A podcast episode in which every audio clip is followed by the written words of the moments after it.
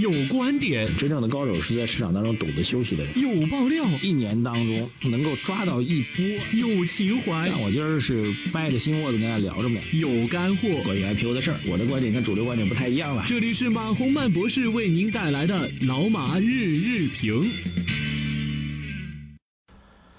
好，各位老马日评的听众朋友们，二零一八年的九月二十一号星期五啊，今天是中秋节小长假前的最后一个交易日了啊。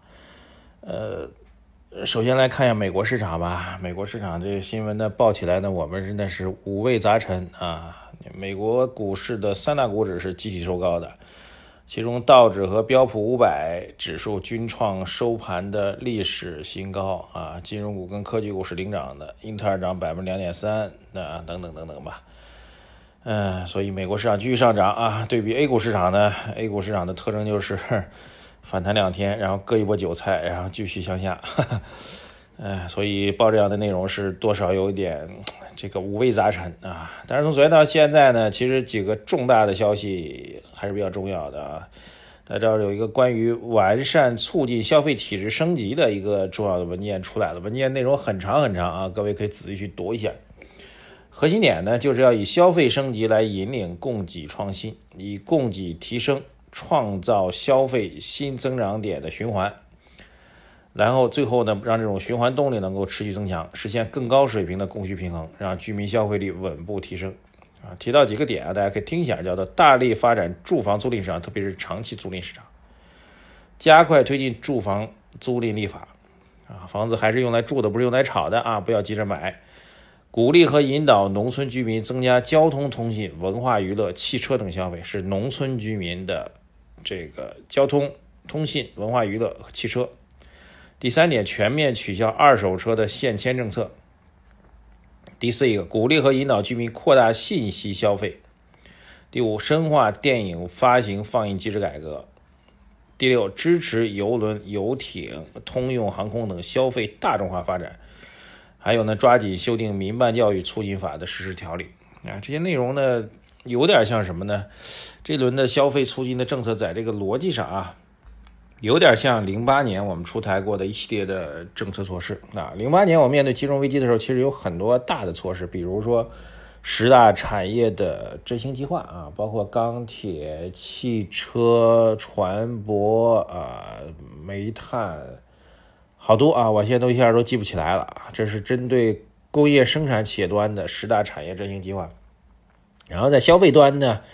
零八年其实也有一系列措施，我记得一个是家电下乡、汽车下乡，呃，政府财政给予了极大的补贴啊。这个还有这当时的这个家电和汽车下乡建立了一个具体的名录，进入到名录的产品呢，比如说每卖一台这个冰箱啊，这个政府财政部门嘛就直接补贴几百块钱，当然是非常非常明确的。还有这个。城市为主的就是汽车和家电的以旧换新，然后确实从消费端带动了整个农村包括城市，呃消费群体的一个大幅度的升级啊，所以从逻辑上来讲，跟零八年那一波有点相似啊，这个我觉得挺有意思，呃，但是从力度和这个这个这个这个。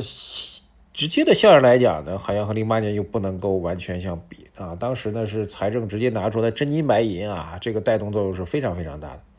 那么这一轮的这个完善和刺激消费的这个措施，我觉得有几个点可以跟大家分享。第一点呢，就是某种意义上来讲，至少在短期来讲，带动中国经济增长。如果在依赖出口啊，但大家知道出口形势的一些变化。然后第二一个呢，就是投资啊，这两个要素呢，显然都已经达到了一个。瓶颈期或者天花板，或者短期很难突破，所以消费的潜力是最大。理论上来讲，人的消费能力是很强的，这是第一个。第二一个呢，消费本身对于公众来说，受制于现在的经济结构的影响。呃，这两天大家也看到了这个上海西郊某一个酒店的这个消费单啊，号称一晚上吃四十多万，而且居然是真的啊！我自己被认为。听说是真的之后，也确实还挺震惊的。那么有钱人确实还挺有钱的，但是他们的钱花在什么地方也很痛苦。该买的也都买好了啊，物质消费已经达到一个极致了，他们该买的也都买好了。那他们要花什么？那么中低收入群体呢，显然就遇到一个比较大的问题，就是为什么苹果手机 iPhone 10s 呃坚决要不要买？原因只有一个字，就是穷。所以一端是这个物质欲望已经充分满足，另外一端呢是消费的收入不够支撑消费，这两大要素其实是比较大的一个瓶颈。那么收入端的问题，某种来讲和消费端是相互关联的啊。这个收入端如果不能够启动的话，那消费端短期内怎么去形成有效的促进作用呢？啊，这是第二个问题。第三问题，回到具体的政策跟措施上，应该讲的方向是比较明确的。那么我估计啊，个人估计呢，未来会有一些具化的政策措施出来，比如什么叫鼓励和引导农村居民增加交通、通信、文化娱乐、汽车等消费，是不是有跟进的政策措施来跟上呢？比如之年有这个汽车下乡，那是不是现在有有交通通信下乡、文娱下乡等等等等的？财政是不是要有真正的引领的？还有一个，比如鼓励和引导居民扩大信息消费。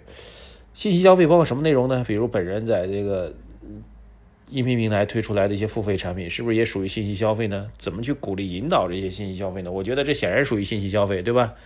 那么当然，信息消费是不是也包括上网啊？这个付费下载、玩游戏等等的啊？游轮、游艇、通用航空消费大众化发展啊，这个游轮事业，比如游轮事业，我自己接触到的游轮。在中国国内的这个上海港出发的游轮，其实都很难赚钱啊，这个各种原因吧。所以目前来看呢，这些消费领域和首先这个文件的政策方向是非常非常正确的啊。在这个当口当中，就是我刚才讲的出口和投资开始遇到瓶颈的情况下，消费的当口必须要提振。但是具体的措施目前来看呢，仍然是一个。比较多的方向的一个列举，但是这方向如何去具体落实？短期如果要确实产生效果的话，那财政补贴就当年的汽车下乡、家电下乡，啊，这种措施是最有效的。如果没有这样的措施的话，什么样的政策措施能够短期就能够带动消费增长呢？这个我们要继续等待政策进一步的落定。这是第一条比较大的消息啊，还有几条小的消息。这个税务总局发布通知呢，部署进一步落实好减政。减税降负的措施，呃，近期将围绕落实各项减税政策，推进个人所得税改革、社保费用征管、深化放管服改革等工作方面展开督导和督查。那么，我们昨天在晚评节目当中也跟大家提到过啊，这个呼吁比较高的，在企业界呼吁比较高的大概两个税种啊，一个是增值税啊，另外一个就企业所得税能不能出现实质性的这个百分点上的一个降低。啊，目前这个税务总局这个回应当中并没有包含这部分内容。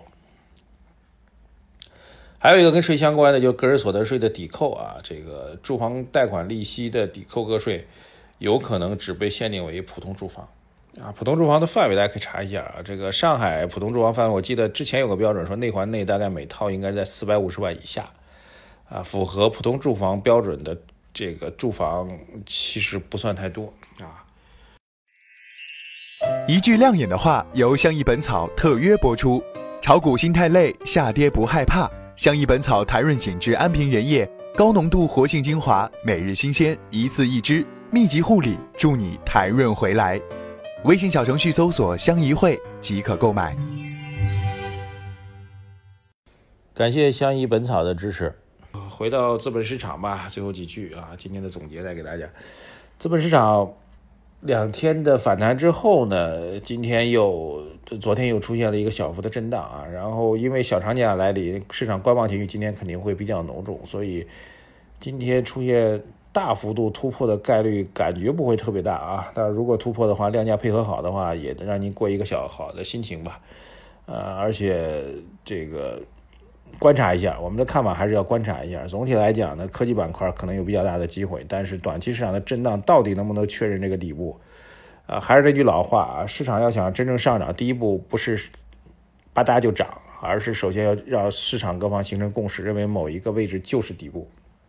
虽然心理上的东西。在基本面上没有办法得到解释，但是资本上就是这样的。那至少目前市场并不能够在心理层面一致性的认为当下的底部就是底部。在这种情况下，市场的反复震荡难以避免。